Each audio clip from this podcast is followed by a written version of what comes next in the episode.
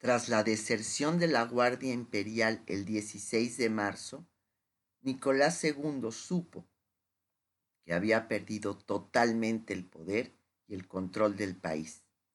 Sin dudarlo, aceptó abdicar para evitarle al pueblo ruso un baño de sangre. Con una simple firma y tras la renuncia a la sucesión de su hermano menor, el gran duque Miguel, se puso final a la dinastía Romanov. La caída del zar conmocionó a toda Europa. El hecho de que el pueblo hubiera derrocado a una familia tan antigua y poderosa significaba que las demás coronas podían correr la misma suerte. Después de meses insistiendo a su esposo que se mantuviera firme en su puesto y se hiciera valer, cuando Alejandra se enteró de que había abdicado, se mostró muy comprensiva con él. En lugar de lamentarse por lo ocurrido, solo pensó en el sufrimiento que estaba atravesando Nicolás y le escribió. Entiendo totalmente lo que hiciste, mi héroe. Yo sé que no podías firmar nada contra lo que juraste en tu coronación. Sabes que nos conocemos profundamente. No necesitamos hablar. Mientras yo viva, te veremos otra vez en tu trono, que te devolverá tu pueblo para gloria de tu reino. Has salvado el reino de tu Hijo y el país y tu santa pureza. Te aprieto fuerte entre mis brazos y nunca les permitiré que toquen tu alma brillante.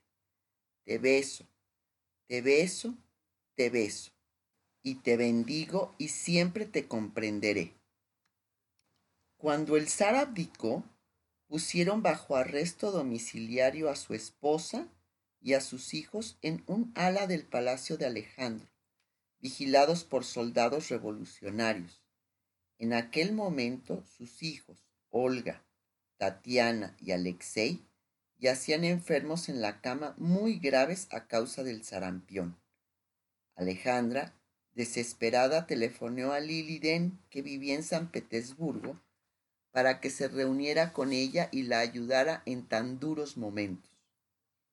Cuando su amiga llegó en tren a la estación, intentó tranquilizar a la zarina, diciéndole que no se preocupara, que la situación no era grave y que su vida no corría peligro.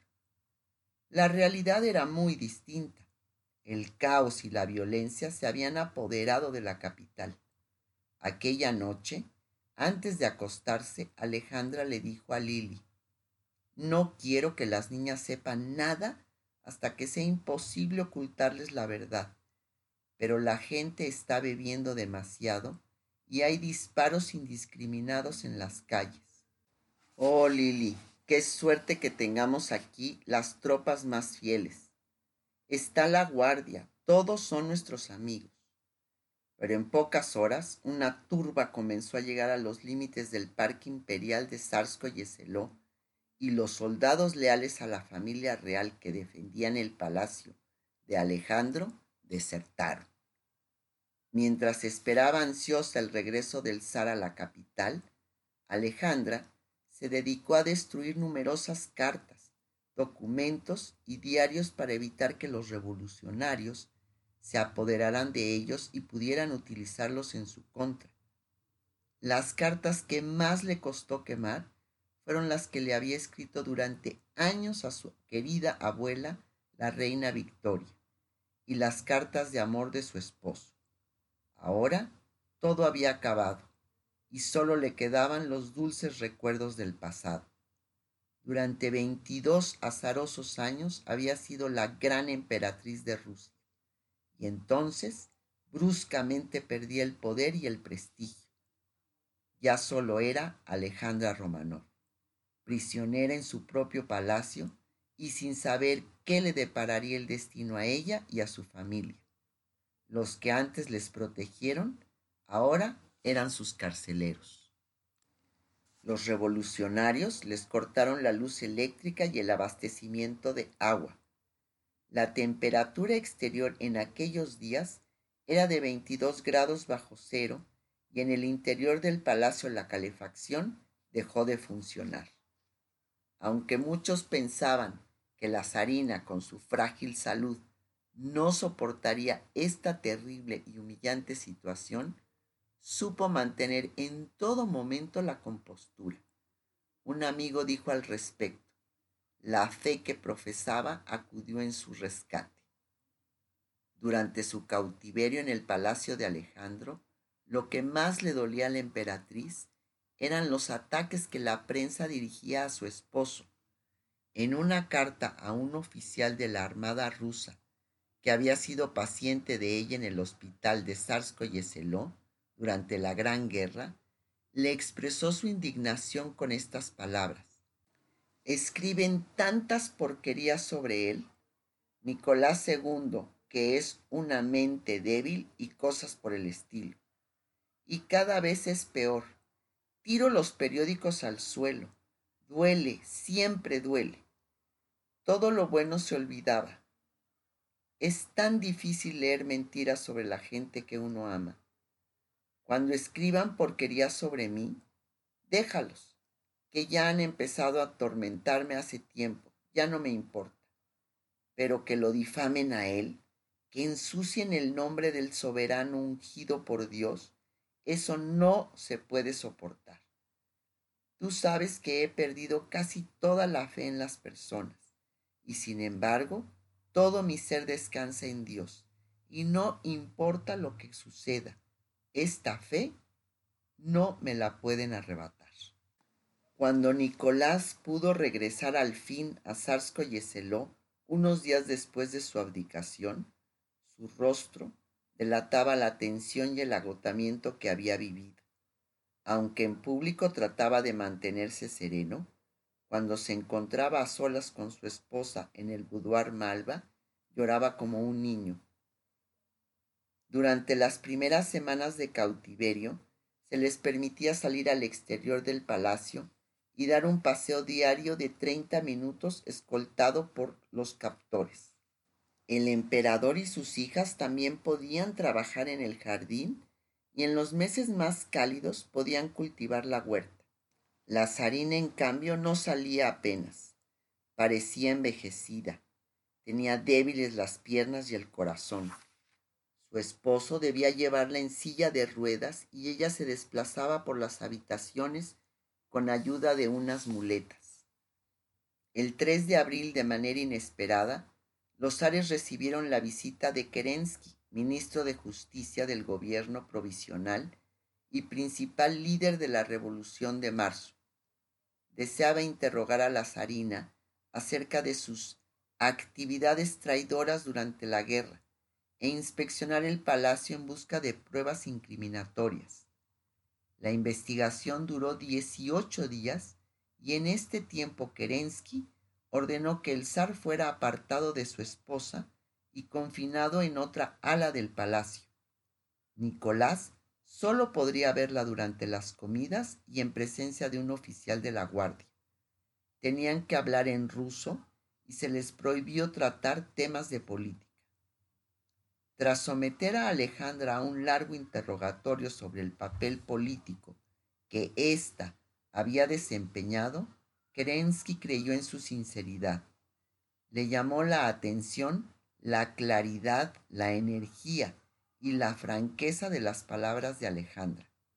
Cuando terminó su investigación, declaró a la zarina inocente de las acusaciones de traición y dijo al zar, su esposa no miente. Antes de salir del palacio, Kerensky ordenó que las compañeras de la zarina, Lili Den y Ana Buyurova, abandonasen la residencia. Para Alejandra, fue muy triste despedirse de las únicas personas de confianza que todavía conservaba a su lado. Eran sus únicas amigas y confidentes. Como temiendo lo peor, la emperatriz tras abrazar a Lili le dijo, Querida amiga, al sufrir nos purificamos para ir al cielo. Esta despedida significa poco. Volveremos a vernos en otro mundo. Alejandra Confinada en el palacio, apenas abandonaba su sillón del boudoir Malva y tenía la mente perdida en el pasado. ya no podía adornar sus aposentos con los ramos de flores frescas que a diario le traían de los invernaderos de Sarsko y Eseló. Tampoco podía recibir noticias del mundo exterior y estaban estrechamente vigilados. El comportamiento digno y sereno de Nicolás y Alejandra contrastaban con la insolencia y brutalidad de los soldados encargados de su custodia. El trato que les dispensaban, incluidos sus hijos, era cada vez más denigrante. A la zarina la llamaban la mujer del tirano y recibía toda clase de insultos. Nicolás, al que se dirigían como señor coronel, tampoco se liberaba de las burlas y el hostigamiento de sus captores. Un día, Alejandra descubrió horrorizada que aquellos hombres se habían dedicado a disparar y matar no solo a los siervos domesticados, sino también a los hermosos cisnes de los lagos. En aquellos funestos días, la zarina reflexionaba sobre todo lo ocurrido y por primera vez se sintió culpable del derrocamiento de su esposo.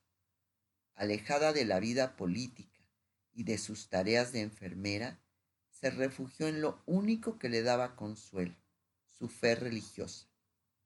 La invadió el fatalismo y comenzó a pensar que ella y su marido debían pagar por los pecados que habían cometido. De alguna manera, en aquellos solitarios días, Alejandra se preparaba para un largo e inminente martirio. La noticia de que su grupo de soldados había saqueado la tumba de Rasputín y profanado su cadáver no hizo más que reafirmarle en su convencimiento de que su protegido era un hombre de Dios, que había muerto para salvarlos. Solo la idea de que finalmente se les permitiera exiliarse a Inglaterra le daba ánimos en tan críticos momentos. A esas alturas de su largo cautiverio, Alejandra y Nicolás ignoraban que en Londres su primo, el rey Jorge V, se había lavado las manos y su gobierno les había negado el asilo. En Inglaterra imperaba un sentimiento muy antialemán y los Romanov no contaban con el cariño de los británicos. En agosto de 1917, tras seis meses de cautiverio, Alejandra y su familia recibieron la noticia de su inminente traslado. Primero se alegraron porque creían que serían conducidos a su residencia de Livadia en Crimea, cuyo clima resultaría beneficioso para la frágil salud de Alexei. Prepararon ilusionados el equipaje sin saber cuál iba a ser su nuevo destino. Solo les aconsejaron llevar ropa de abrigo y no cargar muchos objetos personales. La noche del 15 de agosto, la familia real y su séquito abandonaron el palacio de Alejandro para siempre. En una carta de despedida a su dama de compañía, Ana Villurova, la zarina le expresaba su angustia por el futuro de sus hijos. Mi corazón ya débil se rompe cuando pienso qué le sucederá. El Cerevich acaba de cumplir 13 años. La nueva residencia de los Ares se encontraba en Tobolsk, una remota ciudad situada a unos 1.200 kilómetros al este de Moscú, en Siberia. Ahí se alojaron en la mansión del gobernador, un edificio grande de dos plantas emplazado en una avenida polvorienta. En un principio su vivienda no les pareció mal, pues tras decorarla con algunos muebles, cuadros, alfombras y objetos personales que les permitieron llevarse consigo de Sarsko y Eseló, quedó bastante confortable. Además, se les autorizó a pasear libremente por las calles y visitar a los miembros de su séquito, compuesto entre otros por médicos, preceptores, ayudantes de cámara, lacayos, doncellas, cocineros, un encargado de vinos, un mayordomo, enfermeras, un barbero y un secretario, que se alojaban en un edificio anexo. Los vecinos del pueblo se acercaban a ellos para expresarles su lealtad y cuando iban a misa la gente se persinaba a su paso.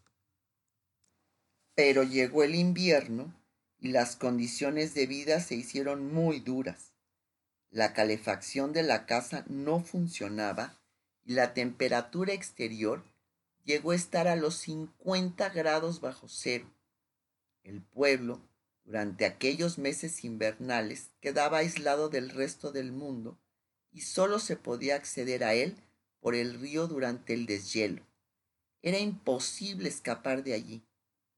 Al zar, que necesitaba hacer ejercicio, se le permitió cortar troncos de leña para utilizar en las estufas y en la cocina. Era su único pasatiempo. Alejandra leía la Biblia, daba lecciones de alemán a sus hijas y pese a su vista cansada, tejía medias para la familia y surcía las prendas de sus hijos. A pesar de las penurias, la zarina aún se mostraba tranquila y resignada. En una carta a su amiga Ana Villurova, que había sido puesta en libertad tras cinco meses prisionera en San Petersburgo, le decía, Cuanto más sufrimos aquí, mejor será la vida en el otro mundo, donde tantos seres queridos nos esperan. Leo mucho y vivo en el pasado, tan abundante en hermosos recuerdos. Dios está con nosotros, sentimos su apoyo y a menudo nos asombra la posibilidad de soportar acontecimientos y separaciones que antaño nos hubieran podido destruir.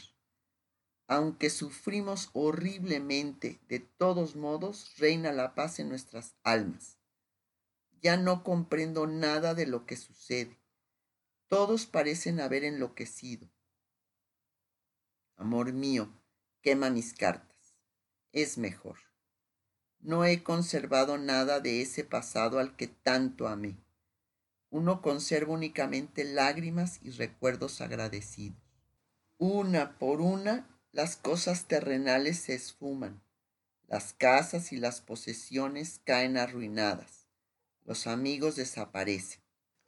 Uno vive de día en día. A principios de noviembre de 1917, Vladimir Lenin y los bolcheviques tomaron el poder y derrocaron al gobierno provisional de Kerensky.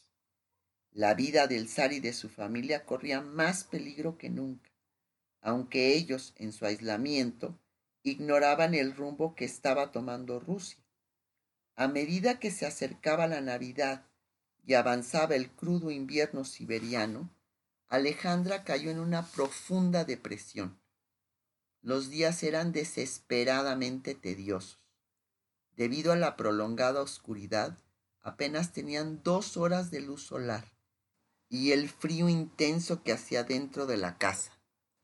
El doctor Botkin, médico de la familia imperial que les acompañaba, escribió en su diario, el invierno siberiano nos tenía en aquel entonces entre sus garras heladas lo único que se puede hacer es sentarse, desesperado y temblar. Uno no vive durante el invierno siberiano, solo vegeta. Es una suerte de helado estupor.